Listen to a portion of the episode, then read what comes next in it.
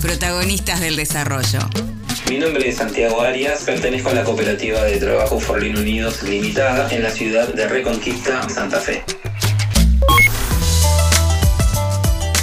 La cooperativa Forlín nace entre el año 2014 y 2015 después de la quiebra de la productora alimentaria Sociedad Anónima, más conocida como los productos de Narampol, y después de, dos años de, ardua lucha de, los asociados actuales, pudieron llegar a lograr la conformación de, la cooperativa. En marzo del 2020 sufrimos la rotura de un condensador evaporativo, lo cual derivó a que no podamos seguir con la producción. Pudimos lograr eh, a través de INAES conseguir una ayuda económica con subsidio para la compra de este condensador evaporativo en el 2021 y ahora también seguimos tramitando lo que es otra ayuda económica para lo que sería el traslado y la instalación y la puesta en marcha de dicha maquinaria para poder seguir produciendo con la cooperativa Forlin los productos. De esta manera también, mientras estamos a la espera, estamos recibiendo la ayuda del potenciar trabajo.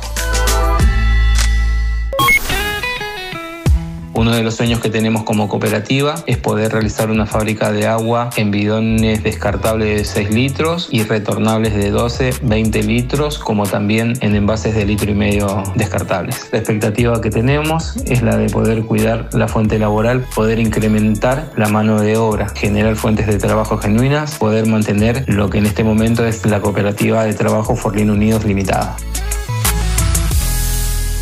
Reconstrucción Argentina.